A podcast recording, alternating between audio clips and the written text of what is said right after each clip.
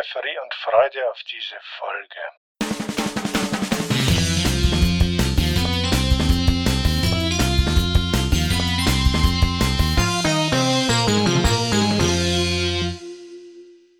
Hallo, liebe Freunde und Freundinnen des gepflegten analogen Spielspaßes.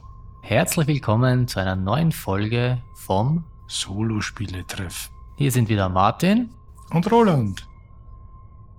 Martin, wo sind wir denn heute? Du wolltest dich an diesem merkwürdigen Ort hier treffen. Es ist zu dunkel. Hm, lass uns lieber nach oben gehen. An die frische Luft. Ah, besser. Sehr, sehr schön. Gut. Interessante Orte, wo du mich immer hinbringst. Letzte Woche waren wir im Kasten. Stories from the Closet. Ich hatte dazu passend auf Twitter gepostet, die neue Folge ist im Kasten. War es eigentlich wortwörtlich? Dazu hätte ich äh, eine lustige Geschichte, Anekdote, ein wenig peinlich vielleicht auch noch, als ich vor ja, mittlerweile wahrscheinlich auch schon 20 Jahren mit Tonaufnahmen begonnen habe, habe ich immer den Tipp gelesen, man sollte sie im Closet machen. Und ich habe nur die ganze Zeit gedacht, warum soll ich im Badezimmer beziehungsweise im Klo, also am Klo, warum soll ich da Tonaufnahme machen? Da ist ja nur Hall. Ja, du sagst es. Damals kannte ich halt Modern Family noch nicht. Den King of Closet. Ja, ich habe natürlich sehr schnell gemerkt, Closet ist der Kasten und nicht die Nasszelle. aber nur hier kurz am Rande erwähnt. Ja, du hast gesagt, an den Ort, wo wir gerade waren, da ist dunkel. Ein paar elektrische Birnen habe ich schon gesehen, aber es war relativ laut, passend zur heutigen Folge. Aber bevor wir zu dieser kommen, zum heutigen Spiel besser gesagt, was hat sich seit der letzten, seit den letzten Folgen getan? Was gibt's Neues? Ja, ich hatte wirklich äh, auf Yukata ein paar Partien gespielt.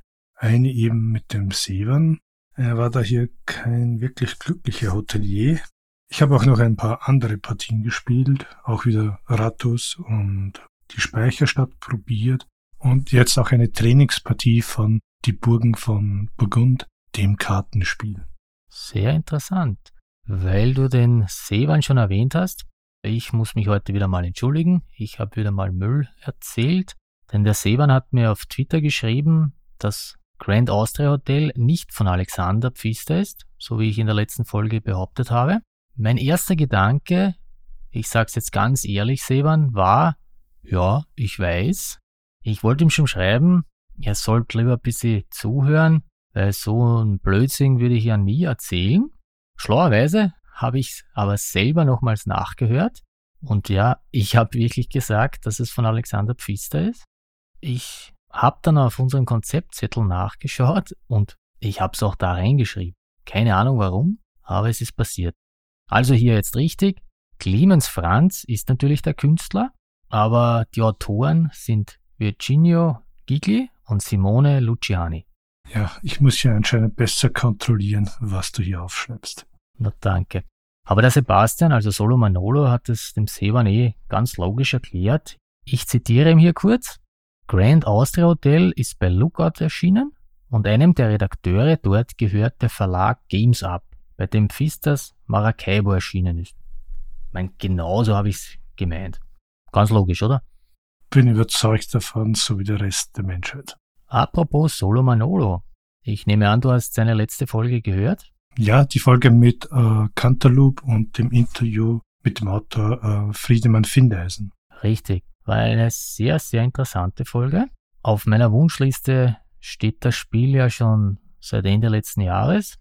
Ich habe es leider noch immer nicht. Ja, ich denke, es ist sehr gut verkauft worden und teilweise auch ausverkauft. Ich weiß nicht, ist der, der Nachdruck schon im Laufen oder ist der angedacht? Na, angeblich ist es schon im Laufen und so wie du sagst, rasch ausverkauft. Ich habe es leider überlesen, dass es im Shop meines Vertrauens ist und wie ich dann angefragt habe, ob es noch da ist, war es natürlich schon weg. Der Einzelspiel-Podcast, der wird äh, auch in der nächsten Folge über Cantaloupe sprechen. Bin schon sehr gespannt. In der derzeit aktuellen geht es um digitale Spiele, also da bin ich draußen, wie du ja weißt. Aber ich habe es mir angehört. Noch eine kleine Anmerkung zum Thema, dass wir das Ganze so durchgeskriptet haben oder wie jemand meinte, zu Tode geskriptet. Die Wahrheit ist, wir verstehen uns eigentlich wirklich so gut und wir kommen hier mit sehr wenig Skript aus. Im Detail, mein Bruder hat hier schon einige Sätze geschrieben, also der ist hier eher doch Storyboard-lastig unterwegs, währenddessen ich eigentlich nur so Stichwörter hier stehen habe und ich denke mir eigentlich immer, dass für jeder Folge, wenn er das, meine Vorbereitung sieht, er so leise zu weinen beginnt. Ich hatte ja in der letzten Folge schon unseren Konzeptzettel erwähnt. Ich schreibe mir da einige Notizen rein, weil ich leider sehr viel vergesse. Aber geskriptet ist bei uns eigentlich nichts.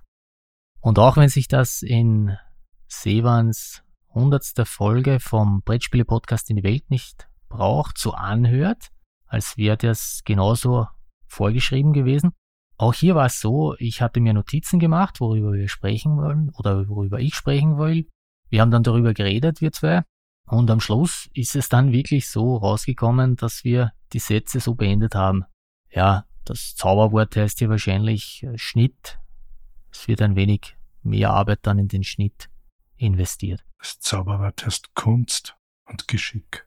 Sind zwei Wörter. Ah, natürlich. Mein, mein Fehler. Entschuldigung. Ja, bitte aufpassen. Gehen wir weiter. Was gibt es Neues?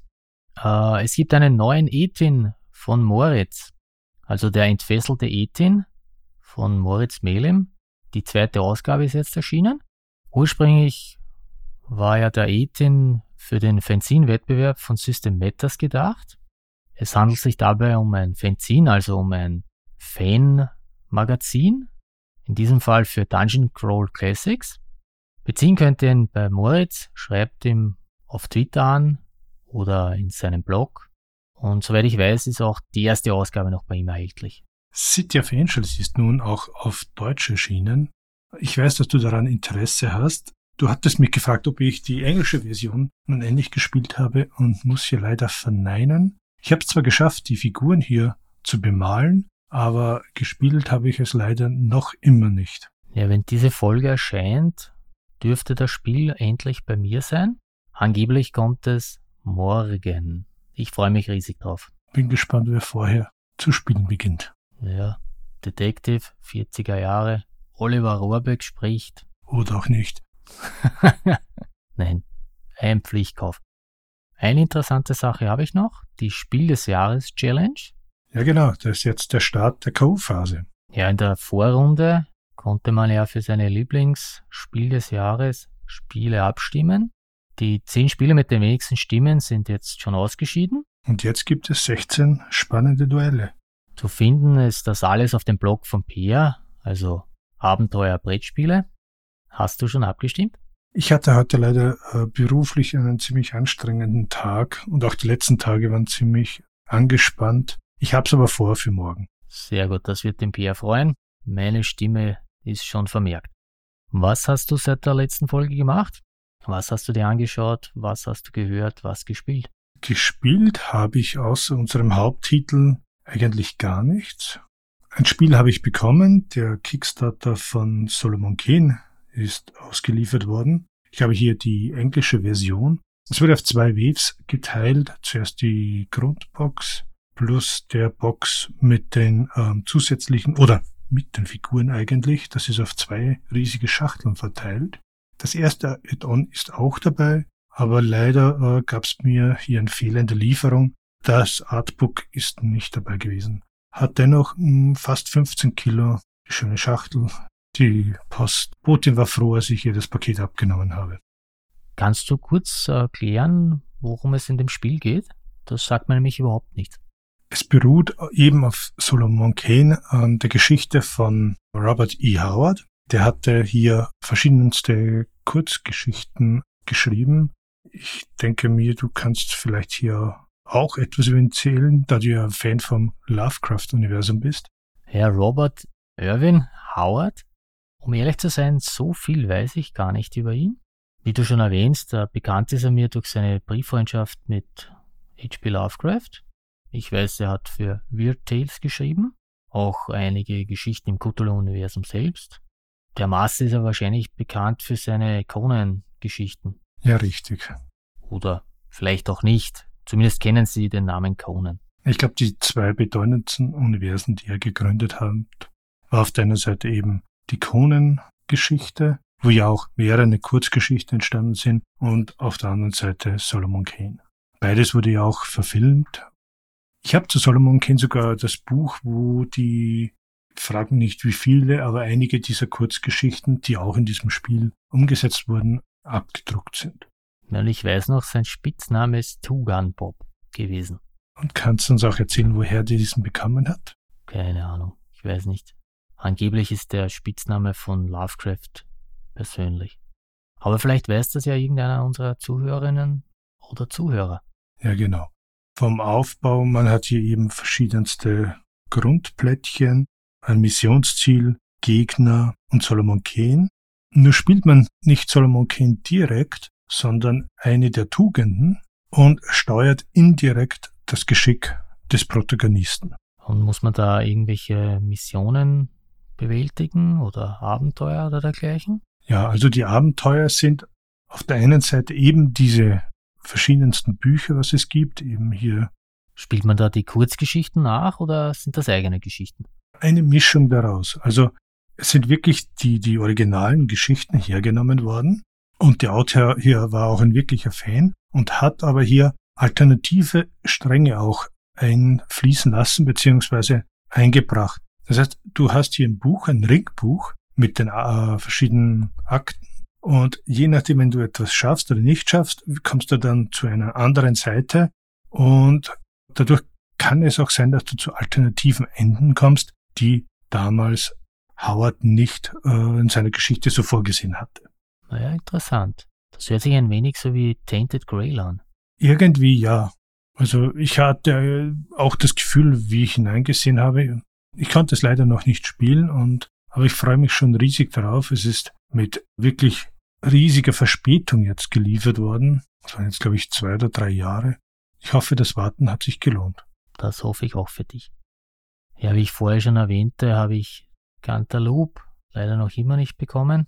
Aber dafür habe ich endlich Micro Macro Crime City. Das Wimmelbildspiel würde ich es mal nennen. Ich habe da schon jetzt äh, mehrere Fälle mit den Kindern gelöst. Es gibt da die einfache Variante, das heißt, es gibt eine weiße Karte, wo darauf steht, was passiert ist. Und dann gibt es noch die schwarzen Karten, die einem durch den Fall, sage ich mal, durchlotsen. Das heißt, wo man von einem Ort zum nächsten geht und dort weitersucht. Man kann auch den sogenannten Profi-Modus spielen.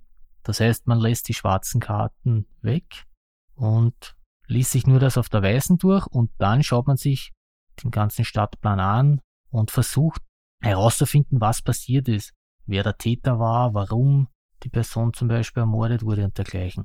Wer sich darunter nichts vorstellen kann, auf der Seite des Verlages gibt es so eine Demo-Seite, wo man das mal probieren kann. Nein, es ist wirklich sehr interessant. Ich glaube, den Einführungsfall haben wir gespielt, normal, und noch einen Fall, und dann haben wir schon die Profi-Variante gespielt sehr herausfordernd, aber macht sehr viel Spaß.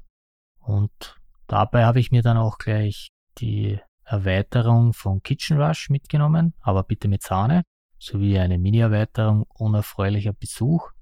Habe ich beide noch nicht gespielt, aber wird so bald wie möglich nachgeholt. Aus der Kategorie Film und Fernsehen habe ich meine Frau begonnen, The Expanse anzusehen. Es war ein Tipp eines Freundes. Es ist eine Science-Fiction-Serie, es ist im 24. Jahrhundert. Es gibt hier die Erde oder die UN als Fraktion, die Mars. Das heißt, der Mars wurde besiedelt und ist quasi ein, eine eigene Macht. Und als drittes gibt es dann noch die Gürtler. Das ist hier der Asteroidengürtel zwischen dem Mars und dem Jupiter. Ich möchte nicht zu viel spoilern, daher sage ich, will ich gar nicht genauer in die Geschichte eingehen, aber es gibt hier eben Konflikte Kriegsandrohungen, Freunde auf dieser und jener Seite wirklich sehr gut gemacht, auch spannend gemacht. Auch der Hintergrund oder was dich wahrscheinlich als Cineast interessiert. Ursprünglich wurden die ersten drei Staffeln von Sci-Fi in Auftrag gegeben, Ich glaube, da war kurzfristig auch Netflix beteiligt. Dann hätte dieser eigentlich tollen Serie das ausgedroht, so wie wir es leider von anderen Serien auch kennen, wie zum Beispiel bei Firefly. Aber anscheinend hat sich dann ein nicht ganz mittelloser Glatzkopf Benzin oder so eingeschaltet als persönlicher Fan und hat das über seinen Vertrieb finanziert und gibt es jetzt dann bis zur sechsten Staffel. Ja, ich bin nicht so der Science-Fiction-Fan. Die Serie sagt mir eigentlich überhaupt nichts, aber man kann ja einen Blick riskieren. Ich habe noch ein kleines Spiel gespielt. Du hattest mich letztens gefragt, ob du das Spiel Egg Farmer meinen Kindern geschenkt hast oder den eines Freundes. Ich hatte gesagt, das habe ich noch nie gehört. Kann ich mir nicht vorstellen, dass, dass das meine Kinder haben. Aber ich habe es im Kasten gefunden. Ah. Und. Jetzt weiß man, wie du mit Geschenken umgehst. Es war ja kein Geschenk an mich. Wie ich dann die Bilder gesehen habe, es ist ein Kartenspiel, äh, habe ich mich schon erinnert. Ja, das haben wir schon gespielt. Ist aber kein Solospiel, deshalb habe ich es wahrscheinlich vergessen. Ja, das ist ein Kinderspiel. Ja, ganz offensichtlich. Ja, bei uns hat so eine Partie auch eine Dreiviertelstunde gedauert, muss ich sagen, zu zweit. Okay. Und er wollte dann noch unbedingt eine zweite spielen, wo ich gesagt habe, nur ist schon Schlafenszeit seit einer halben Stunde oder so.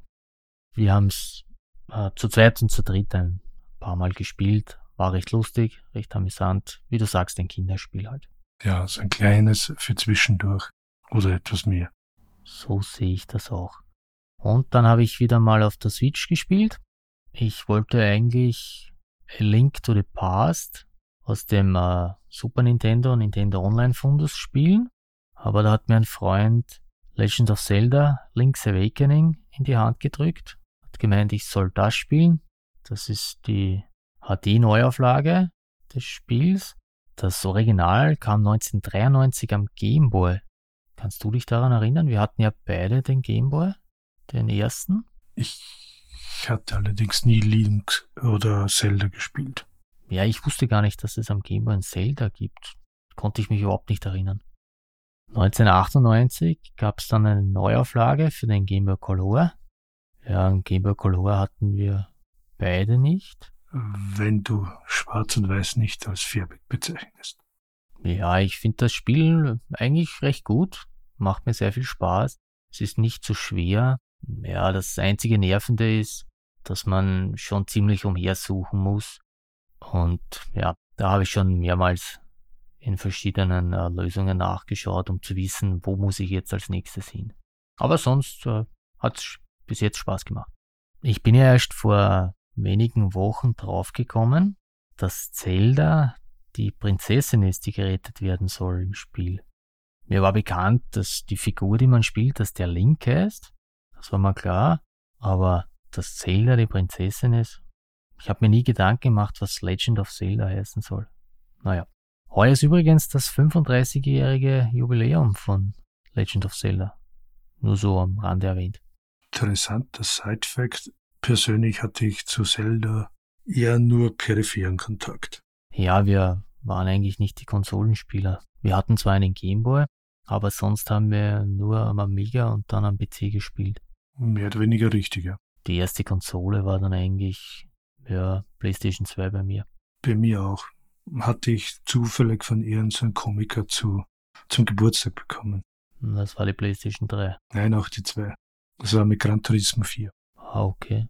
Daran kann ich mich gar nicht mehr erinnern. Das war auch ich. Hätte ich es nicht erwähnen sollen. Nein, das passt schon. Das heißt, du hast von mir die Zweier, die Dreier und die Vierer bekommen. Ja. Okay, da hast du Glück, dass die Fünfer ja zurzeit eigentlich so ziemlich ausverkauft ist. Ich glaube, ich mag sie nicht mal. Also, das sagte ich bis jetzt bei jeder Konsole. Und jedes Mal habe ich sie ignoriert. Anscheinend. Ja, aber das Problem ist, bis jetzt war immer Gran Turismo dabei. Also es war eigentlich jedes Playstation, die ich von ihr bekommen habe, eine Gran Turismo äh. Oder wie nennt sich das? Bundle? Ja, Bundle, ja. Das stimmt. Ich glaube, fürs Fünfer gibt's noch gar keins, oder? Ich muss ja sagen, das letzte, den letzten Teil hatte ich auch nicht. Davor hatte ich eigentlich alle Teile, nur den letzten eigentlich nicht.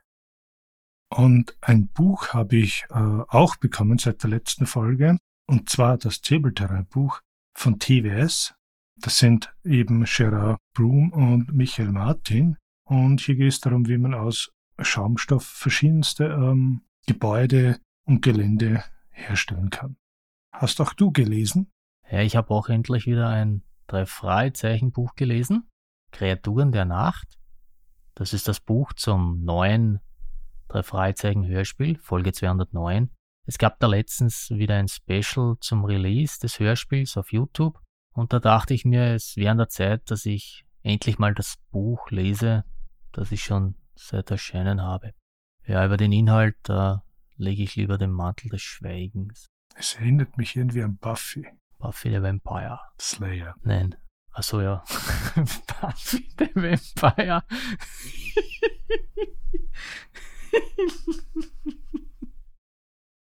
ja, ganz anderes Thema. Es geht da um Hip-Hop und dergleichen. Ja. Gut, jetzt darfst du schweigen. Ich denke, jetzt sollten wir mal zu unserem Hauptspiel kommen. The Hunters, German U-Boats at War, 1939 to 43. Ein Spiel von Alexander Pfister. Fast. Gregory M. Smith. Und herausgekommen, also die Version 1, die ich habe, ist von Consimpress. Die dritte Auflage jetzt, die aktuelle von GMT Games. Wenn ich das äh, richtig gelesen habe, ist Hunters äh, von 2013 die erste Version. Genau. Also ich habe jetzt ehrlich es nicht mehr gefunden, aber was ich noch in meinem alten Gehirn mir gemerkt habe, war das damals auch so ein P500-Projekt. Und zwar bei GMT und es gab genug Vorbestellungen, aber GMT hat irgendwie nicht die Kapazitäten, es äh, herauszubringen und hatten äh, Gregory Smith es erlaubt, woanders unterzubringen. Und so ist es bei Consim Press erschienen. Das ist ein kleiner Verlag von John Krantz und Consim World. Und das Consim World Forum ist bekannt als Anlaufstelle für Wargames und Co-Sims und früher, so zehn Jahre oder länger, da war man mit solchen Spielen bei BGG eher an der falschen Adresse. Aber egal. Es ist eben herausgekommen mit Consent Press. Die zweite Auflage später auch. Das war so in etwa 2000, Ende 2014, Anfang 2015. Und jetzt 2020, die dritte Auflage ist bei GMT herausgekommen. Es gibt neue Karten und ich glaube zwei U-Boote mehr, also ein bisschen aufgewertet. Beim Namen war ich ja zuerst ein wenig verwirrt. Ich habe mir wieder ein paar Videos auf YouTube angesehen und da ist mir aufgeschienen einmal The Hunted, dann wieder The Hunters und am Anfang dachte ich, dass äh, die Erstauflage The Hunters heißt und die späteren The Hunted, aber dem ist nicht so. Nein, da hast du recht. Also eigentlich ist es eine Spielerei. Der erste Teil, The Hunters, erstreckt sich über den Zeitraum von 39 bis Mitte 43 und dann kommt The Hunted. Das hat auch ähm, mehr oder weniger geschichtliche Hintergründe. Wenn du dir eine Doku oder so angesehen hast, das war eben die Zeit, die Anfangszeit, wo die U-Boote sehr wenig Gegenwehr hatten, wo es noch viele Einzelfahrer gab, die Eskorten noch nicht so ausgebildet waren, es äh, im Atlantik noch größere Jagdgebiete gab wo die Flugzeugabdeckung noch nicht durchgängig war. Und dann äh, Mitte 43, auch hier das mit Enigma kommt dazu, wurden dann ja die Jäger zu den Gejagten. An sich kann man das Spiel sogar, wenn man möchte, und man besitzt beide Teile und man überlebt den gesamten Zeitraum durchspielen. Hast du The Hunted auch? Ich habe The Hunted nicht. Wäre eine Überlegung. Abgesehen von The Hunted gibt es ja dann noch in dieser Reihe den dritten Teil. Das wäre dann Silent Victory. Da spielt man ein amerikanisches U-Boot im Pazifik. Und ganz neu herausgekommen jetzt ist ähm, Beneath the Mad, Regia Marina. Da spielt man ein italienisches U-Boot im Mittelmeer oder vor der Küste Afrikas. Ich könnte hier jetzt einfahren lassen und sagen, ich habe auch gelesen, dass The Hunted noch besser als The Hunter sein soll. Es ist jetzt schwierig zu sagen. Wie gesagt, ich besitze es nicht. Dadurch möchte ich hier nicht direkt ein Urteil abgeben. Natürlich habe ich mich auch eingelesen, beziehungsweise ich verfolge ja das Thema immerwährend. Bei The Hunted gibt es halt bei der U-Boot-Jagd, also die Eskorten und Flugzeugangriffe betrifft, mehr Modifier. Natürlich ist auch dann das Gefühl etwas noch intensiver, weil man hier immer auf der Flucht ist, mehr oder weniger. Aber andere Spieler sagen, fang an mit The Hunters, es ist leichter und du kommst rein und du hast mehr Erfolgserlebnisse. Und ich wollte schon sagen, vielleicht bin ich ja heute so begeistert, dass ich es mir irgendwann mal kaufe. Ja, eigentlich greifen wir schon fast im Fazit vor, aber ich habe nachgesehen und dieses Spiel eben, da es voriges Jahr erst ähm, wieder eine Auflage gab, ist eigentlich nicht recht teuer. Man findet es hier im lokalen oder auch im Versandhandel so, ich sag mal 35 bis 45 Euro. Na, das geht. Definitiv. Ich habe mich für dieses Spiel wieder mal mit einem Film vorbereitet, mit dem besten U-Boot-Film, den es gibt, Unternehmen Petticoat oder Operation Petticoat, wie er im Original heißt. Ein Film von 1959. Der ist dir sicher bekannt, oder? Erstmal bekannt. Ich mag ihn auch sehr, habe ihn schon oft gesehen, aber eigentlich äh, Pazifik, also Themenverfehlung. Na toll, jetzt hast du mir meinen letzten Satz jetzt genommen. Ähm, ja, Regie Blake Edwards. Der dürfte wohl vor allem durch seine rosaroten Panther-Filme bekannt sein. Und die Hauptrollen Cary Grant, Tony Curtis. Ich liebe Cary Grant-Filme, schaue ich sehr gerne. Was mir mehr gefällt, ist der andere Hauptdarsteller oder Hauptdarstellerinnen, die Boote, die in Filmen aus den 50er Jahren oder 60er Jahren noch Originalteile waren. Die Sea Tiger. Weißt du, welches Boot hier verwendet wurde? Äh, ja, am Anfang war es die Archerfish, glaube ich, und später dann die Baleo, die ja für diese ganze U-Boot-Klasse Namensgebung war. Also die kleine Unstimmigkeit ist, weil die Baleo-Klasse erst später wirklich in Dienst genommen wurde.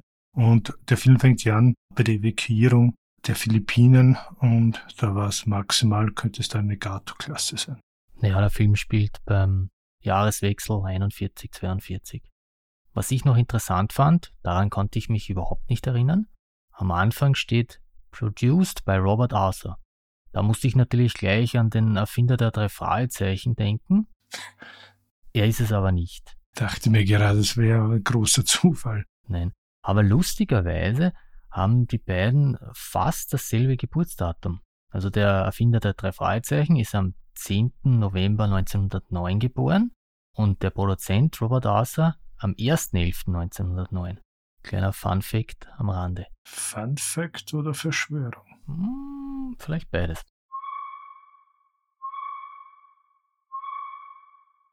Noch eine Hintergrundinformation. Du hattest mich gefragt, warum das U-Boot so rose ist, beziehungsweise äh, du gelesen hast, dass das Originalfarbe ist. Dieses rötliche, das kommt aus einem Schutzanstrich, der sehr kupferhältig ist.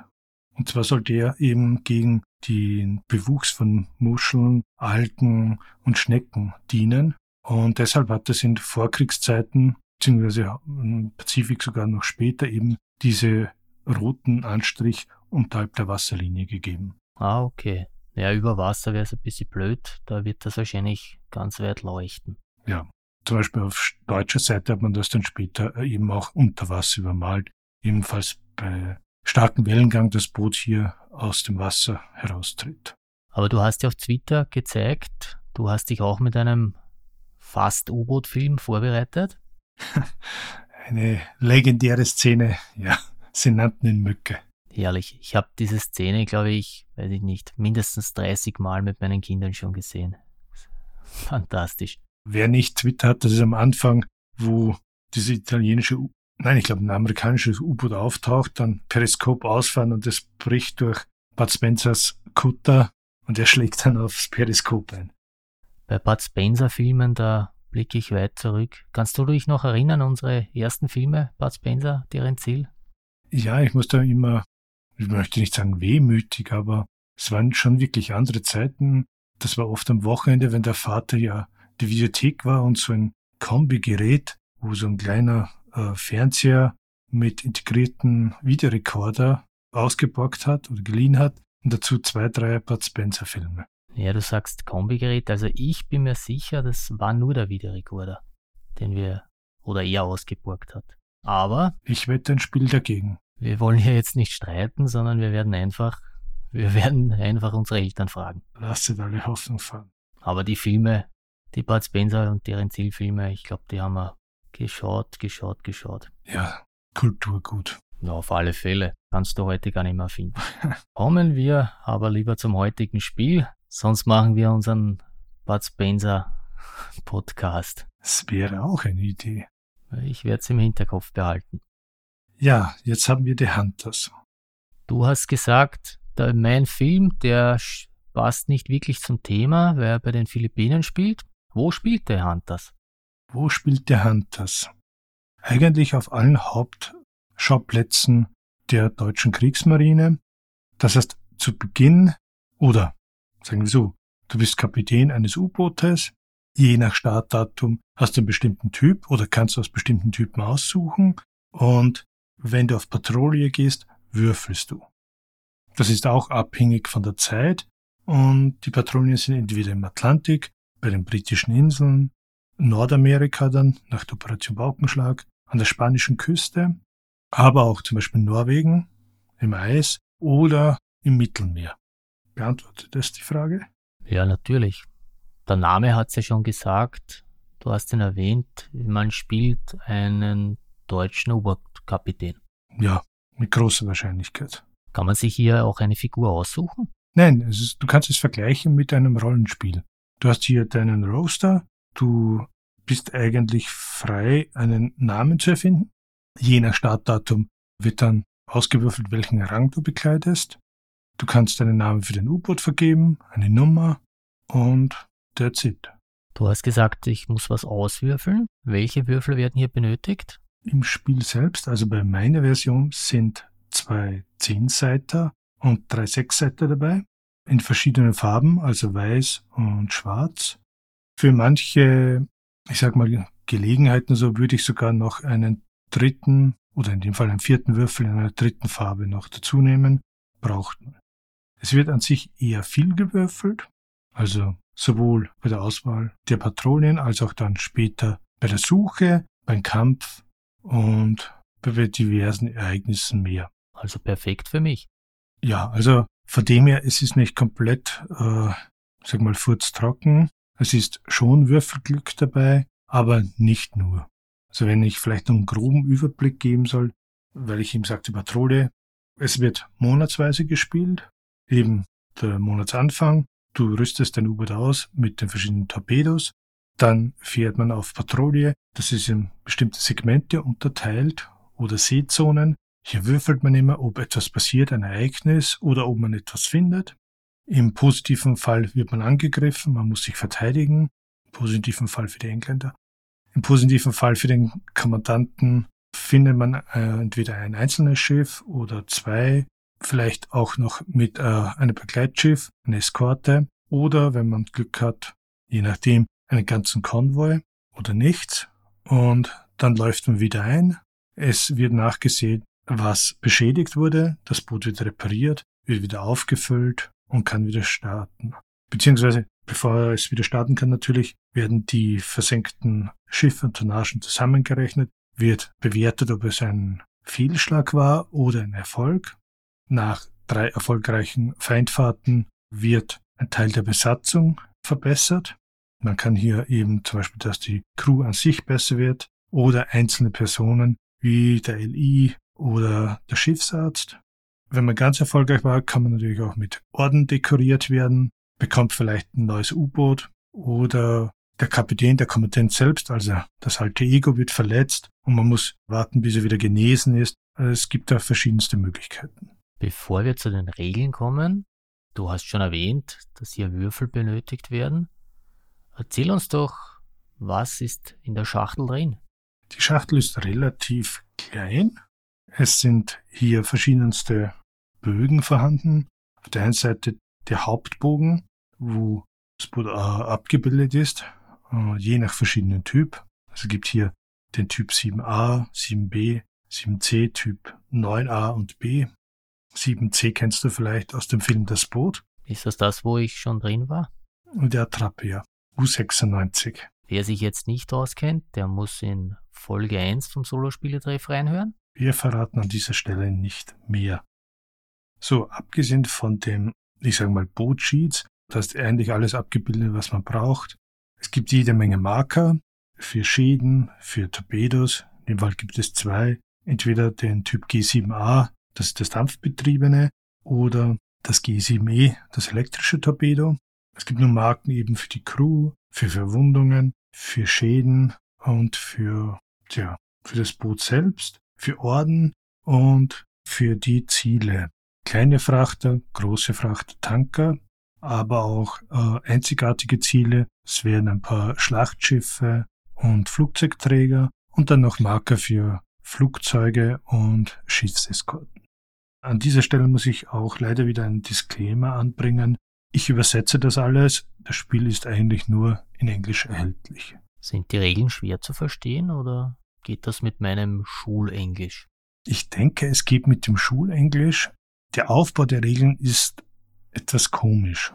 Ich glaube, äh, Mr. Smith war auch bei der Army und das Regelbuch ist aufgebaut wie von einem Bürokraten irgendwie, so, so themenbezogen und dann hast du oben Case und also in welchem Fall etwas zutrifft. Also es ist wirklich schwierig, mit dem Handbuch anzufangen man denkt, fang von vorne an und dann kann ich Step by Step so eine Runde durchspielen. Ist ein bisschen Kraut und Rüben. Vorher mal lesen und dann kann man mit dem Regelbuch eigentlich dann durchspielen. Und es ist nicht wirklich ein extrem schwieriges Englisch. Es gibt hier auch einige Sheets beziehungsweise so Ablaufdiagramme auf Boardgame Geek zum Download. Ich finde Ihnen das selbst so eines und dann läuft das eigentlich ziemlich leicht von der Hand.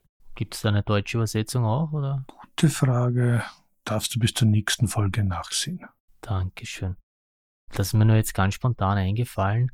Sind die anderen U-Boot-Spiele, die du erwähnt hast, sind die auch vom selben Autoren oder von einem anderen? Also die Spiele, die ich erwähnt habe, sind alle vom selben Autor oder Designer. Ja. Okay. Deshalb fügt sich das Ganze ziemlich gut auch zusammen. Gibt es einen typischen äh, Spielplan auch?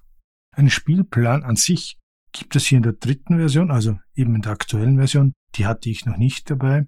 Das ist eben auch diese Patronengebiete sind auf der U-Boot-Karte, das ist so ein A4-Zettel, äh, abgebildet. Fahre ich da mit meinem U-Boot auch entlang oder ist das nur zur Verdeutlichung, wo ich jetzt gerade unterwegs bin?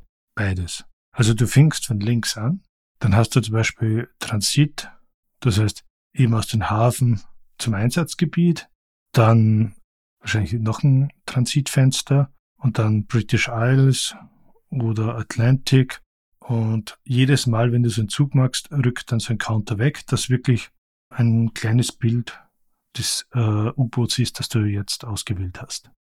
Das heißt, es kommt eigentlich platzmäßig ganz günstig daher, abgesehen von dem U-Boot, wo man etwas setzen muss. Und im, jetzt in der GMT-Version, glaube ich, gibt es wirklich eine Karte, wo man die Seegebiete sieht. Weiters gibt es dann noch den Kampfplan, hier setzt man eben die Ziele drauf, äh, die man findet, die, die Plättchen für Frachter, Tanker oder was weiß ich, auch die für die Eskorte und auch in welcher Entfernung man angreifen will. Es gibt hier eben drei bestimmte, nahe, mittel oder fern. Wichtig ist auch dann noch Tag oder Nacht. Und das war's. Weiters gibt es dann eben noch einen Plan mit einer Tabelle für die verschiedensten Ereignisse, die zutreffen können. Hilfskarten für den Kampf, beziehungsweise den Kampf, den das U-Boot austrägt, aber auch, ob äh, die Eskorte das U-Boot findet. Da geht es um, ja, durch bestimmte Parameter, ist es Tag, ist es Nacht, in welcher Entfernung, welches Torpedo wurde abgeschossen, welches Jahr, die Ausbildung, sowohl mit optionalen Regeln von Eskorte als auch vom U-Boot, dass hier so etwas wie eine Kampftabelle rauskommt mit einem Ereignis oder besser gesagt Ergebnis. Weiters gibt es dann noch zwei Blätter mit den Zielen. Das heißt, wenn du etwas findest und es kommt raus Schiff, würfelst du. Also hier als Beispiel, würfel einmal, nimm einen Sechsseiter, um den Typ des Zieles herauszufinden und zwei Zehnseiter, wobei einer die Zehnerzahl angibt und einer die Einerzahl. Ja, dann nehme ich hier mal zwei Würfel. Ich habe da einiges im Petto. So, da habe ich einen. Und damit wir schöne verschiedene Farben haben, nehme ich noch Einen Bernsteinfärbigen. So. Als Rollenspieler habe ich hier natürlich auch einen Würfel, der die Zehner schön angibt. Da braucht man dann nicht nachher vergessen, war es jetzt der Bernstein oder der Weiße. Brauche ich sonst noch sechsseitiger oder? Nur einen. Na, dann lege ich los. Ich habe die 38. Okay, und der Sechsseiter? Eine 6. Das heißt, das ist ein Tanker und mit der 38 ist es die Casanare mit einer Tonnage von 5400. Also nichts Besonderes eigentlich. Ja, nachdem ich jetzt schon gewürfelt habe, habe ich mir gedacht, wir spielen hier eine Proberunde. Sehr gerne. Und du erklärst uns dann währenddessen die Regeln, was wir machen müssen, warum wir es machen. Aber bevor wir das machen, ist mir jetzt noch eingefallen, gibt es hier auch Missionen beziehungsweise eine Kampagne? Oder ist es nur das Ziel, dass man so viele Schiffe oder so schwere Schiffe wie möglich versenkt? Im Prinzip ist ein Spiel ja eine Kampagne. Das heißt, du hast eine Patrouille nach der anderen, bis du entweder Mitte 43 vom aktiven Dienst abgezogen wirst oder versenkt wirst. Missionen in dem Sinne gibt es, dass man hier entweder Spione an der Küste wo absetzen muss oder Minen legen muss, aber die haben an sich äh, keine spielerische Auswirkung, sind eher ja, rollenspielmäßiger Flavor. Aber ich muss sagen, das spricht mich schon an. Wenn ich da Spione absetzen muss oder vielleicht sogar aufnehmen, hört sich interessant an. Gerne. Gut, dann würde ich sagen, wir spielen eine Runde und ich würde es so machen. Ich habe ja das Material hier bei mir liegen. Du suchst dir ein Startdatum aus, suchst dir Namen aus. Du darfst auch würfeln für deine Ergebnisse und du triffst auch die Entscheidungen. Jawohl, Herr Kaloin. Der bin ja eigentlich ich dann, oder? Äh, ja. du darfst Admiral sagen. Na gut. Wegtreten. Also Beginn frühestmöglicher Zeitpunkt ist September 39, spätester Juni 43. Naja, um es für unsere Hörerinnen und Hörer am interessantesten zu machen, was würdest du empfehlen? Was ich empfehlen würde, wenn jemand dieses Spiel beginnt, im September 39 anzufangen, weil es hier noch am leichtesten ist. Was betrifft die Ziele und auch die Abwehr. Hier hat man nur ein paar Boni und es ist sicher leichter. Ich denke, wir können auch hier anfangen und wenn es zu langweilig wird, schneiden es wir raus und die wichtigsten Ereignisse lassen wir dann drin. Ist das eine Idee? Natürlich, damit kann ich leben. Auf geht's. Welches Boot? Hm, ich würde würfeln. Wie viele gibt's zur Auswahl? Drei. Ich habe sogar einen dreiseitigen Würfel. Ich bin stolz auf dich. Die seltsamen Würfel des You für Dungeon Crawl Classics. Bisschen Werbung für System Matters. Okay, oder einen dreibeinigen Hund oder einen Dreiköpfigen.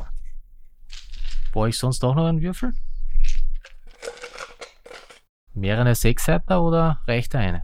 Nein, wie du schon vorhin gefragt hast, mindestens drei und ich würde empfehlen, zwei von einer Farbe, einen von einer anderen Farbe und noch einen vierten von einer anderen Farbe. Gut.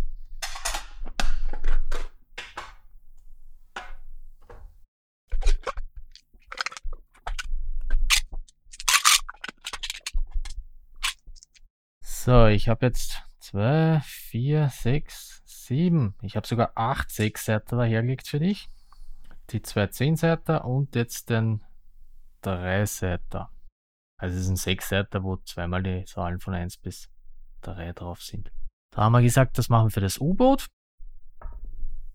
Eine 1. Was ist die Eins? Das erste U-Boot, oder? Ja, okay. Du hast eine Eins gewürfelt. Das ist der Typ 7a. Das schwächste U-Boot im Spiel. Hat eine Länge von 64,3 Meter, 16 Knoten aufgetaucht, eine Crew von 44 Leuten oder Seemännern und 10 wurden produziert. Nachdem du 39 anfängst, ist dein Starterrang Kapitänleutnant. Also der berühmte Kaloin. Genau. Die Crewqualität ist trainiert. So, es gibt hier vier Torpedorohre bugseitig. Die müssen wir zu äh, Missionsbeginn mit den dampfgetriebenen G7As bestücken. Das hat historische Gründe, da die elektrischen ähm, wartungsintensiver waren und deswegen hatte man eben für die lange Anfahrt hier die Dampftorpedos, den G7A, hineingegeben. Auch für Sektorpedo. Dann gibt's auch 10 Schuss Munition für die 8,8 cm Deckkanone. Und wir haben noch sechs Torpedos zu vergeben. Fürs Nachladen davon musst du fünf nach vorne geben und eins nach hinten. Und von diesen fünf, nein, von diesen sechs sollten vier, fünf oder sechs Dampfgetriebene sein. Jetzt fragt sich der Laie, wo ist der Unterschied? Die Genauigkeit auf weite Entfernungen zu schießen sind beim Dampfgetriebenen höher. Dafür ist das elektrische nicht lautlos, aber unsichtbarer. Diese verräterische Luftbläschen, die man aus äh, Film und Fernsehen kennt, das ist eben durch die Dampfgetriebene. Ah, okay, aber ich muss näher ran, um ganz sicher zu sein, um zu, dass ich treffe. Müssen nicht, aber es ist von Vorteil. Ich würde mal sagen, okay, dann packen wir noch zwei Steam vorne hinein und drei elektrische und ein elektrisches hinten und fertig. Widerspruch? Nein, wir wollen ja bald auslaufen, also machen wir das. So. Hast du einen Namen für deinen Kommandanten? Jetzt hätte ich gesagt Seeteufel, aber das sollte der Name fürs U-Boot sein. Ich nenne ihn Rudolf. Ja, was passt zu Rudolf? Ähm, ich nenne ihn Rudolf Hass so wie der berühmte österreichische Taucher Hans Haas, aber Rudolf. Gut. Ihr in eine IT aus dem Pool der historisch Möglichen. Was meinst du damit? Wie du vorher über Petticoat gesprochen hast, bei den Alliierten war es üblich, dass die Boote oder die U-Boote einen Namen hatten. Eben Sea Tiger, Gator, Swordfish und was weiß ich. Der Anfangsbuchstabe wurde vorgegeben durch die Klasse. Auf deutscher Seite hatten wir einfach U1, U2, U98, U314, U666. U96. So in etwa. Na, dann nehmen wir. Du hast ein 7a, da müsstest du etwas nehmen zwischen U27 und U36. 27 und 36, dann nehme ich die 12. Nein, ich nehme die 32. Schwere Geburt.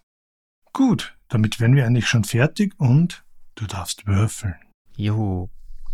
Womit? Zwei Sechsseiter. Sollen die verschiedenfarbig sein oder ist das egal? Es ist mir egal. Mir geht es um das gesamte Ergebnis. Ah, okay. Eine 5, eine 3, also 8. Welch Wunder, die britischen Inseln. So, ich platziere das U-Boot hier auf der Karte, auf der Patrouille, zwar für die britischen Inseln. Und wir kommen in das erste Transitfenster. Das ist auch Transit und ab jetzt immer mit zwei Sechsseitenwürfeln. Und von der Farbe her ist es egal, weil das zusammengezählt wird. Genau. Gut. Eine 3 und eine 1, also 4. Nichts passiert. Nächstes Fenster. Eine 6 und eine 2, 8. Nichts passiert. Britische Inseln, Zielgebiet. Würfel bitte. Eine 2 und eine 1. 3. Nichts gefunden. Nächstes Seegebiet. Zwei Sechsen. Die 12. Ereignis. Bitte nochmals würfeln. Ich habe ein Last Auto versenkt. 4 und 2, 6. Ersatzteile von einem anderen Bu erhalten. Du kannst äh, beschädigte Teile deines U-Bootes reparieren. Wenn nichts beschädigt ist, ignoriere das Ereignis. Ich bin natürlich sehr beschädigt. Super Ereignis. Super Ereignis, ja, wenn du beschädigt gewesen wärst. Gut, nächste Zone. Es geht wieder Richtung Heimat. 3 und 4, 7. Nichts gefunden. Heimreise. 2, 1, die 3. Flugzeugangriff. Wie können die mich angreifen? Ich fahre ja unter Wasser, oder? Das ist jetzt eine gute Frage. Und hier bringen wir wieder den Bildungsauftrag hinein. Die U-Boote damals waren ja keine wirklichen U-Boote. Das waren ja eigentlich nur Tauchboote.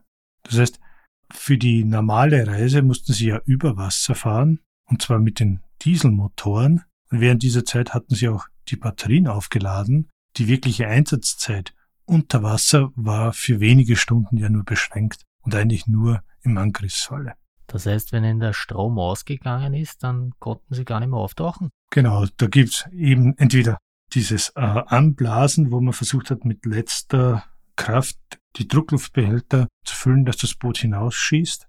Oder im schlimmsten Fall ist es leider still und heimlich abgetaucht und nie wieder auf. Eine schreckliche Vorstellung. Gut, kommen wir aber zum Flugzeugangriff. Würfel mit zwei Sechseiter.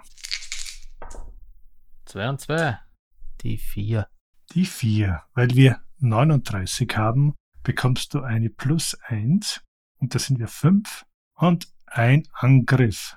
Ich bitte darum, nochmals zu würfeln. So, drei und vier, sieben. Wegen Luftangriff wird es zu einer neun. Das heißt, drei Treffer Für mich oder für den anderen? auf deinem Boot. Äh, herrlich. Und jetzt ist es wichtig, wieder zwei Sechsseiter nehmen.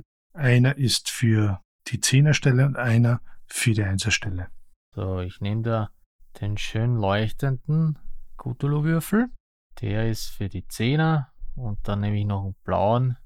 Der ist für die Einer. 32. Nur leichter Schaden, keine Auswirkung. Nochmal. 31. Wassereintritt. Nochmal. 16. Einer der E-Motoren wurde getroffen. Das nenne ich Glück. Fährst du raus, siehst du nichts, kommst du zurück, bissen es dich ab. Wir sind noch nicht fertig. Einmal noch würfeln für die Verwundungen der Crew. 22. Also vier. Der leitende Ingenieur ist getroffen worden. Warum ist der am U-Boot oben gestanden und hat gewunken? Naja, erinnert dich an den Film Das Boot. Ausschau gehalten oder pinkeln gewesen und aus den Wolken kommt das Flugzeug. Du musst nochmal mit einem Sechsseite würfeln Eine 5. und er ist schwer verwundet. Ein armes Schwein. Was bedeutet, er kann mit den Reparaturen nicht mehr helfen. Dennoch, deine Crew wird zurückschießen und du verwendest nochmals 2 wie 6. 5 und 1, also eine 6.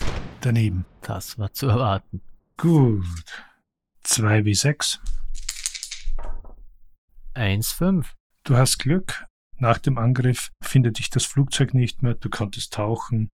Und es geht theoretisch weiter. Praktisch versucht jetzt deine Mannschaft, den Elektromotor Backbord zu reparieren. Würfel bitte mit einem D6. Eine 5. Und er ist komplett im Eimer.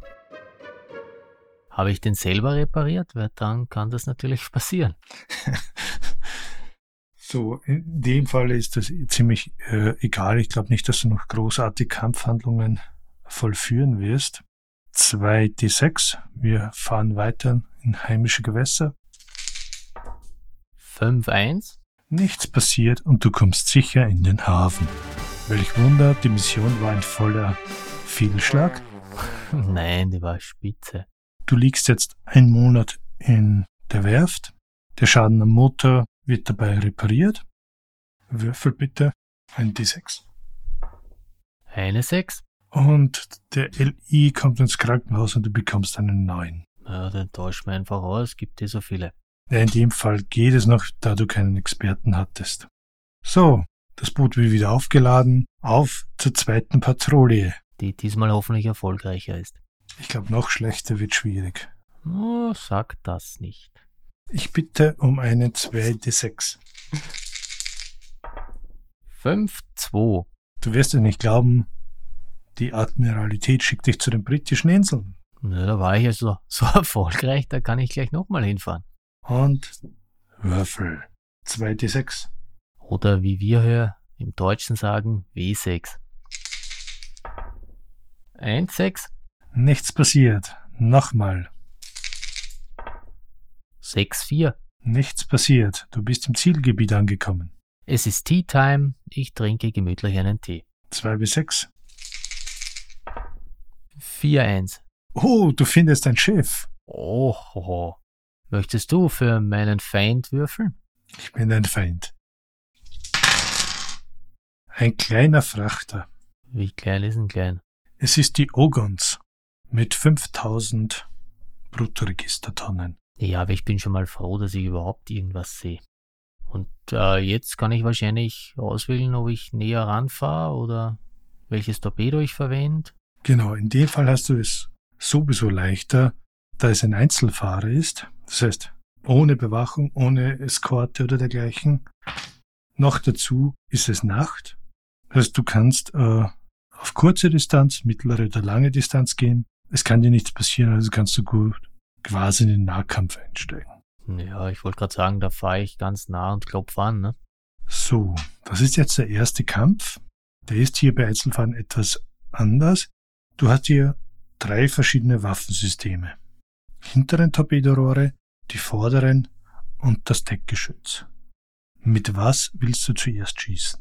Das hintere Torpedo, das lasse ich mal weg. Aber ich habe überhaupt keine Ahnung. Da es ein kleiner Frachter ist, ohne irgendwelchen Schutz, ist es am besten natürlich aufgetaucht mit dem Deckgeschütz. Kann man das irgendwo nachlesen oder muss man das wissen? Das wird dir beim Studium äh, der Beschreibung oder auch nach mehrmaligen Spielen bewusst. Okay. Da habe ich zehn Schuss, habe ich das richtig in Erinnerung? Genau. Zehn Schuss Ammunition mit, aber pro Kampfrunde kannst du nur zwei Schuss verwenden. Okay. Bei Deckgeschütz, da musste ich im ersten Moment an so ein Maschinengewehr denken. Nein, das ist eine 88 mm Kanone. Ja, das ist mir jetzt auch klar. Also doch etwas Größeres. Vielleicht hätte ich doch eher das Boot schauen sollen und nicht Unternehmen Petticoat. Gut. Ja, 2d6. 3, 6. Daneben. Gut. Zwei Schuss habe ich, hast du gesagt? Ja. 3, 6. Daneben. So, jetzt ein Torpedo. Dasselbe Spiel wieder? In dem Falle musst du sagen, ob eins von den vorderen Rohren oder von hinten. Nach vorne. Meine Empfehlung wäre das eine von hinten. Warum? Weil du sonst, wenn du mehrere Gegner hättest, ein Konvoi oder so, dann würdest du die volle Ladung von vorne verwenden. Oder auch wenn es Karten sind, weil das das Drehen des Bootes, das wäre ein Abzug, damit du das Rück, äh, das heckseitige Torpedo abschießen kannst. Ja, lass mal klar, dass ich mich da drehen muss. Aber wenn ich jetzt ein Torpedo schieße, ist das nicht wurscht?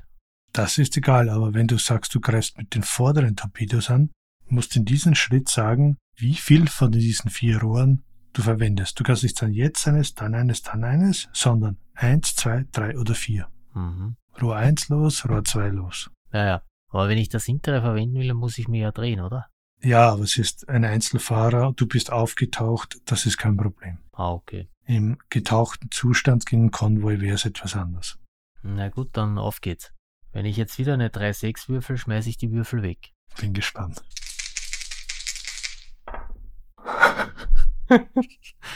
du glaubst es eh nicht. Was? Na, 3-6. Hast du jetzt einen Vorteil? Es gibt eine Würfelmodifikation. Und zwar bei einem aufgetauchten Nachtangriff minus eins wegen der Zieloptik für die Torpedos und es wird auf eine 8 gerechnet und du triffst. Na Gott sei Dank. Ich habe schon mal die Würfel zur Seite gelegt. Ich verwende dann andere. Einen D6. Gott sei Dank habe ich hier sehr viel Auswahl. Eine 5. Er explodiert. Mein U-Boot, oder? Nein, ähm, ich weiß nicht, ob, wie weit du da, dich geschichtlich auskennst. Es gab diese Zeit, die nannte man Torpedokrise. Die gab es eigentlich bei allen Marinestreitkräften, also auch Engländer, Amerikaner, äh, Japaner, Deutsche, Italiener. Und so hatten sie da am Anfang das Problem entweder mit der Laufbewegung, das heißt, manche Torpedos sind zu tief gelaufen unter den Zielen durch. Und ein anderes Problem war, dass die Aufschlagszünder oft nicht funktioniert hatten und der Torpedo zwar getroffen hat, aber es hat nur Plonk gemacht. Mhm. In dem Fall hat's Bumm gemacht. Und noch ein D6. Eine 1. Ui, vier Damage. Zwei brauchst du für dein Schiff und du hast einen ersten Abschuss. Juhu! Wir laden das elektrische Torpedo nach hinten im Heckrohr und du kommst zur zweiten Seezone. Bitte um einen Würfel. Zwei wie sechs bitte. 4 und 2. Schiff plus Eskorte. Mhm. Jetzt ist meine Frage, Ist es wichtig, dass ich die Eskorte auch angreife? Oder reicht es, wenn ich einfach nur das Schiff anvisiere, das versenke und dann abhaue? Die Antwort ist sehr leicht. In diesem Spiel kannst du die Eskorte nicht angreifen. Ah, okay. Na dann, auf geht's. Du hast wieder einen kleinen Frachter gefunden. Und zwar die Torstrand mit 3000 Bruttoregistertonnen. Dann versenken wir sie. Spielen wir mit Alternativregeln? Mit einer alternativen Welt? Nein. Und zwar, ob wir äh, Alternative gibt's nur Eskorte oder Abstufungen mit Eskorte. Anfänger, normale, Elite. Nein, wir, wir lassen das so einfach wie möglich und bleiben bei den regulären Regeln. Gut, magst du abbrechen? Nein, warum? Ich will sie versenken. Ich gehe nur den, den Flowchart durch. Ich würfel nochmal. Es ist in der Nacht. Da sind wir noch effektiver. Sehen, aber nicht gesehen werden. Genau. Jetzt müssen wir noch entscheiden, welche Entfernung. Ja, Also du musst entscheiden, du bist der Kapitän. Ja, ja, ich sag mal mittlere Entfernung. Mittlere Entfernung. Vordere Torpedos. Selbstverständlich. Wie viele? Bei meinem Glück zwei. Kannst auch gerne drei nehmen. Ja, wenn sie im Angebot sind, dann schlage ich zu, dann nehme ich halt drei. Darf ich würfeln? Darf ich würfeln? Natürlich. Zwei W6. Eins und vier. Ui. Torpedo 1 hat getroffen. Noch einmal. Einen W6. Eine sechs. Explodiert. Noch einmal ein W6. Eine drei. Zwei Treffer. Ha! Und das Schiffchen ist versenkt. Und ich mach die Biege. Genau, und in diesem Falle hier hätte ich gleich vier Würfel geworfen. Und entschieden zum Beispiel die Weißen sind für den ersten Wurf, der Schwarze für den zweiten und der Rosene für den dritten. Da sparst du Zeit. Ich habe hier weiß, Bernstein, ich habe den grünen, den blauen, schwarz. Ja, so was immer das für eine Farbe ist. Hätte es mir sagen können, hätte ich's gemacht. Egal. Jetzt mache ich die Biege. Zwei W6. 5-1. Du hast Glück. Der feindliche Zerstörer konnte dich nicht orten und du kannst. Abhauen, Blindfische. So. Jetzt ist die Frage, wie willst du nachladen? Du hast jetzt Das heißt, habe ich jetzt alle drei Tor Torpedos abgeschossen oder? Ja. Ah, okay. Das heißt, die schieße ich immer, egal ob ich schon vorher versenke oder nicht. Ja. Ja, auf dich höre ich nochmal, ne? Na egal. Was möchtest du nachladen? Du hast zwei Dampfgetriebene und drei elektrische. Habe ich noch, oder was? Ja. Ähm, ja, dann nehme ich einen Dampf und zwei elektrische. Gut. Zwei wie sechs. Wir fahren weiter. Noch immer im Einsatzgebiet. 6-5. Ich würde mir hier echt eine andere Besatzung suchen oder neue Ferngläser kaufen. Du findest nichts. Rückmarsch. Zwei wie sechs. Meine Leute sind wahrscheinlich alle so wie ich Brillenträger und haben aber die Brille im Meer versenkt. Zweimal die vier. Nix passiert. Nochmal. 1-6. Nix passiert und man ist im Hafen. Du kannst zwei Fähnchen an den Turm hängen. Für die zwei. Wir haben zwei Schiffe. Ha. Und hoffentlich jubelnde Leute, hätte ich jetzt gesagt. Jubelnde Leute, die sich freuen, wenn ich hier einlaufe. Ja, mit 8000. Ja, mich wundert, dass der, der zweite Ausflug so erfolgreich war.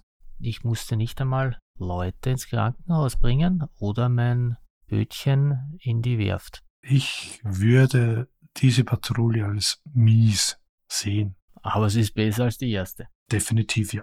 Noch eine. Ja, eine geht noch. Zweite sechs. 4-1. Britische Inseln mit einem Auftrag Minen auszubringen. Das werde ich hoffentlich schaffen. Kriege ich dann einen Orden, wenn ich das schaffe? Nö. Orden gibt's eigentlich nur, wenn man viele Schiffe oder viel Tonnage hat oder eins äh, der großen Kriegsschiffe. Ich glaube, bei 100.000 Tonnage ist die erste Orden fällig. Du bist bei 8.000. Da bin ich ja knapp dran. Sehr minimal knapp dran. Okay, du hast eine Minenlegermission. Das heißt, du hast nicht standardmäßig diese ersten fünf Torpedos, sondern da sind Minen in den Torpedorohren. Das heißt, du hast um fünf Torpedos weniger von deinen elf. Das heißt, ich kann nur nach hinten schießen. Nein, gar nicht. Ich kann gar nicht schießen. Richtig. Kommt Freude auf. Ja, natürlich.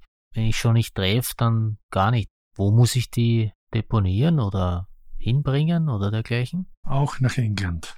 Schätze in der Themse-Wendung. Ja, da kenne ich mich jetzt schon aus. Das ist ja wie mein Wohnzimmer. Das ist ja schon meine dritte Mission dort. Da bin ich hoffentlich wieder pünktlich zum 5 äh, Uhr T. Lass es uns rausfinden. 2D6. 6-1. Nochmal. 6-1. So, Missionsgebiet. Minen sollen abgesetzt werden. Was mache ich da jetzt? Einfach die Torpedos rausschießen oder? Einfach wieder 2D6. Gut. 1-3. Sie bleiben hängen und ich versenke mein eigenes U-Boot. Nein, du setzt die Minen, aber du wirst von einem Flugzeug angegriffen. Nochmal 2D6. 3, 5. Also 8. Für die Mission wird eins abgezogen, 7. Und dabei bleibt es auch. Da hast du Glück, der Alarmtauchvorgang erfolgreich. Das heißt, ich habe diesmal das Flugzeug vorgesehen und konnte mich noch in die Tiefe retten. Genau. 2D6. 5-1. Ein Schiff mit Eskorte. Du bist ein Glückspilz. So, es ist natürlich wieder ein kleiner Frachter. Aber ich habe jetzt andere Torpedos, habe ich jetzt schon, weil meine Minen-Torpedos habe ich ja schon abgesetzt, oder? Die Minen hast du gesetzt und wir haben aus diesen, äh, aus den Reservetorpedos, die wurden schon nachgeladen. Sehr gut. Es ist einmal die Blair Logie. Sehr schön. Mit 5000. Ich nehme wieder die mittlere Distanz. Warte. Vier, das heißt, es wieder in der Nacht. Du sagst mittlere Distanz eine Eskorte und du hast zwei G7A und zwei G7E. Ja, ich habe natürlich viel Ahnung, was das bedeuten soll. Die A sind die Dampf und E wie elektrisch. Ach so. Ja, es ist Nacht. Ich nehme ein elektrisch, ein Dampf. Yes, Herr Kaloin. Also, jawohl, Herr Kaloin. Ja, nicht, dass ich da Spione auf meinem U-Boot habe. So, und jetzt könntest du eben vier wie sechs würfeln, wobei zwei zwei Farben und du musst nur wissen, okay, das ist fürs Treffen, der zweite ist der Torpedoversager und die dritte ist für eventuellen Schaden. Das war mir zu schnell. Vier Würfeln und drei Kategorien. Genau. Welcher brauche ich zwei Würfeln? Für die erste. Okay. Die werden einfach nur zusammengezählt. Ja. Passt. Eins, zwei, drei, vier. So, die ersten zwei sind 6, 1. Dann habe ich eine 3 und eine 5. Gut, das war das G7A mit der 7 Treffer. Was war das zweite? Eine 3. Auch explodiert und eine 5. Ein Schaden. Das Schiff, du hast es getroffen, es ist beschädigt. Nochmals. Na herrlich. Zwei Einser. ja, vier Einser. Du hast getroffen, es war ein Torpedoversager. So wie der Rest auf meinem Schiff. so, du hattest nur die zwei Torpedos, kannst nicht mal so einen kleinen Fischkutter versenken. Dennoch kommt der Zerstörer. 2d6. 6-2. Eine 8. Zu deinem Glück ist es Nacht und der Zerstörer kann dich nicht entdecken. Jetzt hast du die Möglichkeit, einen zweiten Angriffslauf zu fahren. Die 8 in der Nacht hat mir Glück gebracht. Natürlich machen wir einen zweiten. Nehmen wieder zwei Torpedos. Einmal Dampf, einmal Elektro. Bereit? Würfel einen D6. Eine 4. Die Eskorte bleibt bei dem beschädigten Schiff. Soll mir recht sein. Und du würfelst bitte mit 2D6. Also nicht wieder alle vier. Wir haben eine neue Runde und wir müssen jetzt würfeln, ob Verstärkung kommt. Ah, okay. 5, 6. Also nichts. Du kannst wieder Torpedo los. Auf geht's. Äh, wie viele? Welche? Ja, so wie ich gesagt habe, zwei. Ein, ein Elektro und ein äh, Dampf. Gut, das heißt, du schickst einen kleinen Jahres raus. Ja, mehr wird nicht kommen. Und Würfel. Super. Zweimal die Eins, Sehr gut. eine Vier und eine Drei. So, jetzt ist er versenkt. Na Gott sei Dank. Und nochmal mit 2d6. 3-1. Also im Verstecken ist der Herr Kaloin sehr gut. Er versteckt sich so gut, dass er nie was findet, aber auch ihn niemand findet. Ein Meister der Tarnung. Und 2d6. Wir gehen weiterhin auf Patrouille. 2-4. Also wieder die 6. Mhm. Wieder Schiff plus Eskorte. Hm. Also du hast ein sehr interessantes Talent fürs Würfeln. Dieses Mal ist das ein großer Frachter. Ha. Ja, aber du hast keine Torpedos, nur mehr einen. ja, war klar. Und zwar ist es die Anselm mit 6000. Ich kenne nur einen Fotografen, der Anselm heißt, aber ja. Schiffe heißen immer weiblich, oder? Ja, bis auf die Bismarck. Das hört sich lustig an. Bis auf die Bismarck. ja, ist auch so ein komisches, oder komisches, so ein historischer Fakt. Eigentlich, wie du sagtest, Schiffe sind immer weiblich. Und es war auch die Bismarck. Und die Besatzung der Bismarck hat auch von in der weiblichen Form gesprochen. Allerdings äh, gab es von ganz oben aus Berlin die Order, dass so ein großes, schönes Schiff der Bismarck sein muss. Aha. Ja, okay. Hat auch nichts genutzt. naja, die Schlauköpfe. Naja, dann muss ich mich ja wieder nähern. Ich würfel mal für dich. Du bist schon wieder in der Nacht unterwegs. Ich mache alles nur in der Nacht. Heid. Nachts sind alle Katzen grau und keiner wird aus keinem schlau. So, du Katzenfisch, Medium oder, also nah oder mittlere Entfernung? Ich nehme wieder die Mitte. Du hast nur mehr für vorne ein elektrisches Torpedo. Das werde ich auch abschießen. Und du brauchst mindestens drei Treffer. Drei Treffer mit einem Torpedo. Naja, das Maximal ist vier. Was ich mit einem Torpedo schaffe. Maximal vier Schadenspunkte kann ein Torpedo machen. Ah, okay. Dann kein Problem. Also da Nacht ist, könntest du auch aufgetaucht angreifen. Das würde bedeuten, du könntest das eine Torpedo von vorne und auch das von hinten äh, abschießen, abfeuern. Natürlich, der Nachteil ist, du bist so leichter auffindbar. Um wie viel leichter bin ich dann zu finden? Was für einen Modifikator gibt's da? In dem Falle plus eins. Okay, das ist verschmierzbar. In späteren. Da kann ich auch. Ja. Da kann ich auch äh, in mittlerer Distanz angreifen. Wenn ich jetzt das Deckgeschütz verwenden will, muss ich näher ran, oder? Ja, nur äh, Deckgeschütz. Gegen den großen würde ich sowieso nicht. Eigentlich ist Deckgeschütz, wenn eine Eskorte dabei ist, nicht erlaubt. Ah, okay. Ja, dann sind wir da sowieso draußen. Was wolltest du sagen mit später? Zu späteren Zeitpunkten gibt es dann eben das Radar und dann wirst du äh, bei Oberflächenangriffen leicht entdeckt. Aber wir sind jetzt im Jänner 1940, da hast du noch leichteres Spiel. Ja, dann greife ich halt mit beiden Torpedos an, bleib in mittlerer Distanz, tauche auf. Raus mit dem Aal. Dann werfe ich meine vier Würfel. Zweimal die vier, eine zwei und noch eine vier. Wieder Torpedoversager. Juhu. Na gut, dann das zweite.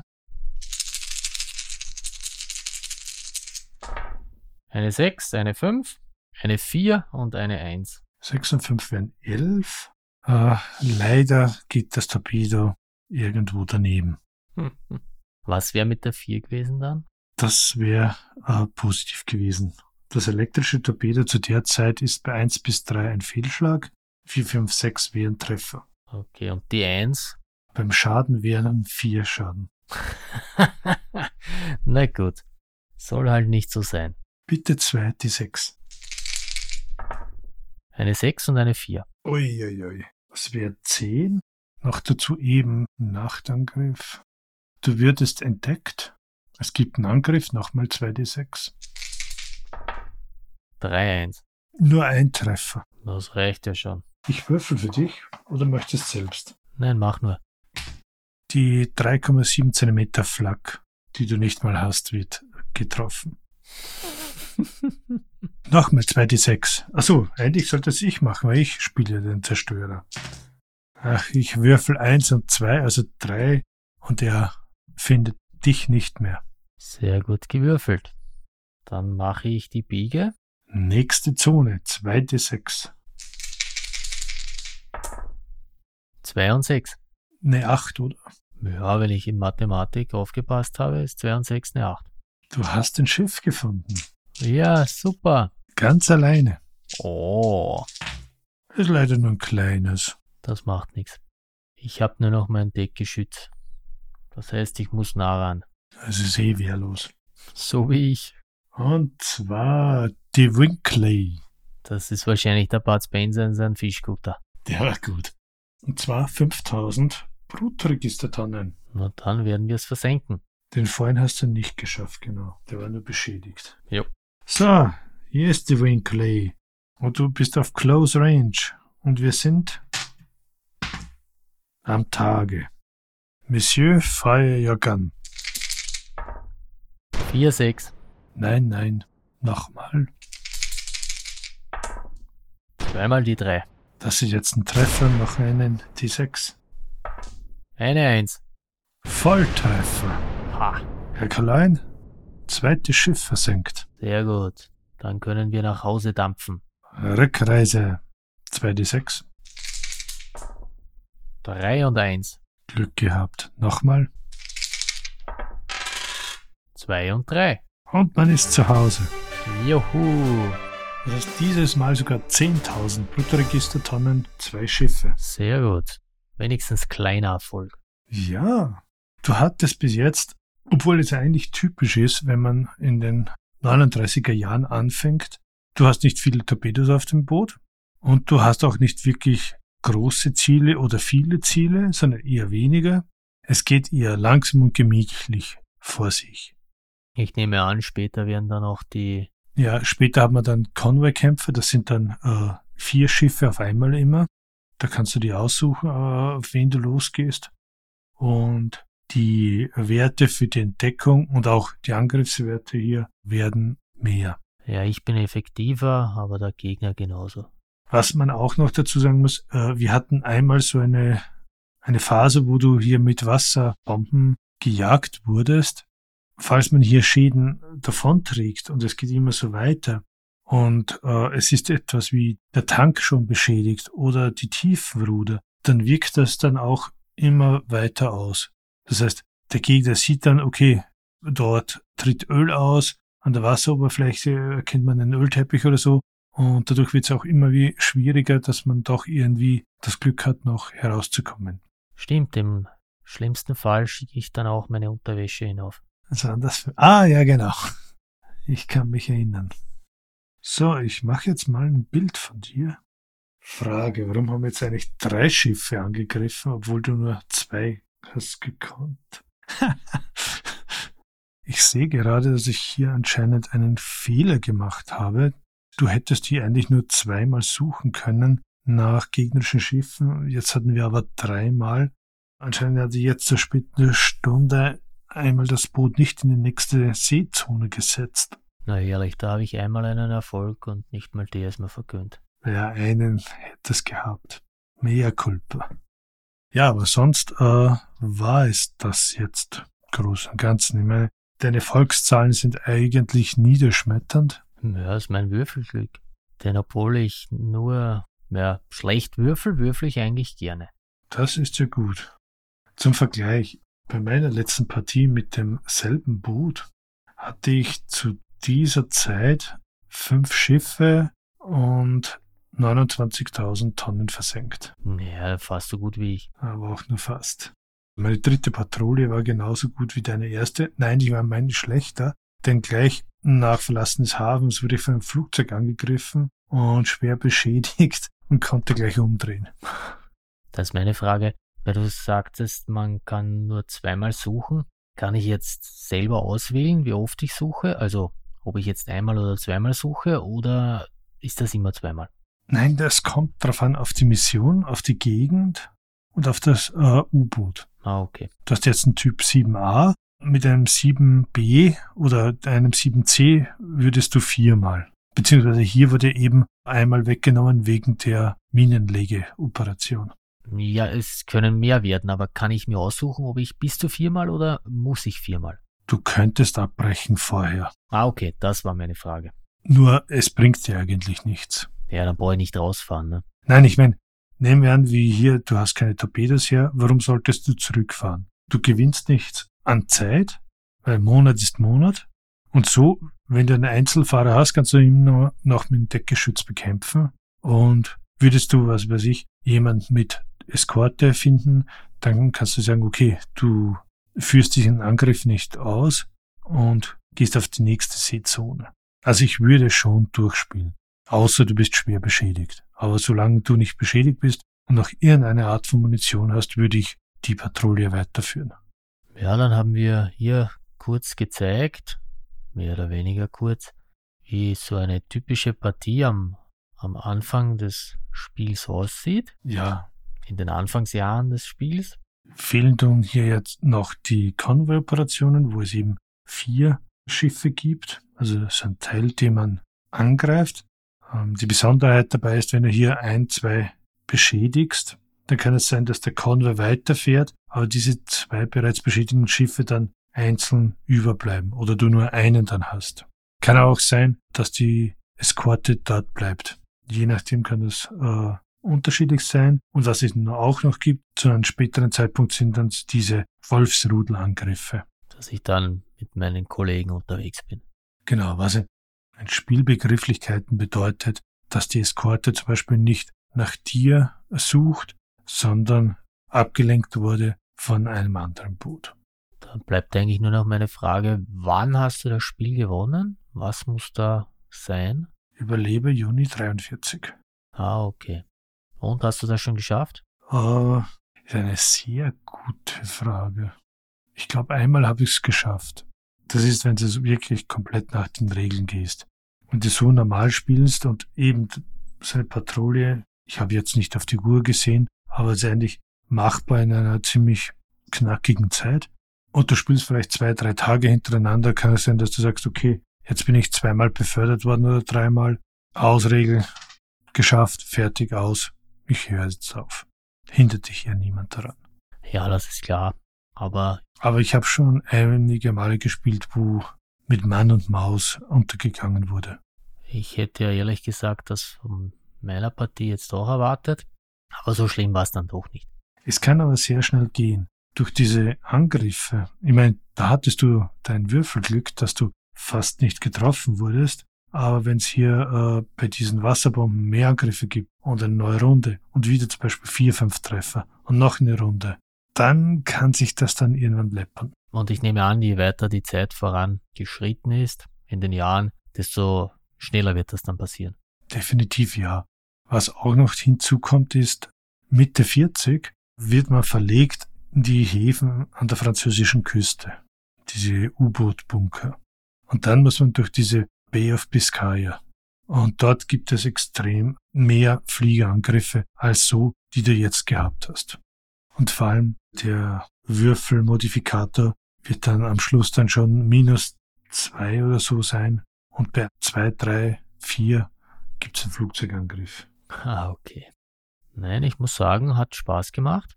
Man kann sehr gut wirklich alleine spielen. Und ich glaube, es würde sogar ein, auf Boardgame Geek damals, 2013 oder 2014, der Solospiele, Gilde oder so ähnlich, auf Platz 1 gewählt oder Wargame Platz 1 oder wir lassen das jetzt einfach. Ja, es hat einige Community-Preise auch äh, abgeräumt. Und es wird noch immer gern gespielt. Es äh, gibt sogar Turnierregeln dafür und auch, ich glaube, bei Boardgame Geek so eine Art Wolfsrudel, also dass wirklich mehrere Spieler spielen und mehrere U-Boote hier abgerechnet werden und das Ganze dann so als Art Flotte mit Wettbewerb durchgeführt wird.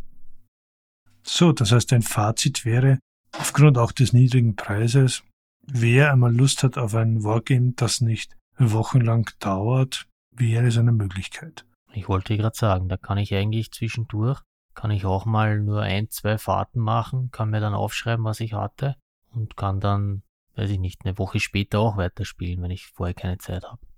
Richtig. Du musst dir nur vielleicht einen extra Beutel reingeben, was du gerade hast, oder du musst es aufschreiben, weil der Crew wird, kann besser werden. Es gibt ja in bestimmten Situationen äh, Würfelmodifikationen positiv für dich oder deine Medaillen oder so. Aber wenn du das in einen kleinen Beutel legst oder so, den Rest kannst du einfach weggeben und kannst in einer, zwei Wochen wieder aufbauen. Also das ist wirklich sehr einfach und elegant. Und braucht auch nicht zu viel Platz am Tisch. Wollen wir vielleicht noch zu Alternativen gehen? Ja, erzähl sie mir. Die anderen beiden hatten wir schon besprochen. Ich hätte jetzt fast Silent Hunter gesagt, aber nein. Silent Hunter ist ein Computerspiel. Ja, ich, ich verwechsel das immer. So eine Mischung aber auch zwischen Silent Service und The Hunters. Ja, also The Hunted wäre das andere. Und Silent Victory. richtig. Oder das Regia Marina. Ansonsten von, von diesem Autor oder Designer von Gregory Smith gäbe es auch noch Spiele mit äh, auf die gleiche Art in etwa mit Flugzeugen. Das war dann Zeppelin Radar, Interceptor Ace gibt es und Nightfighter Ace. Spielt man eben einen Piloten.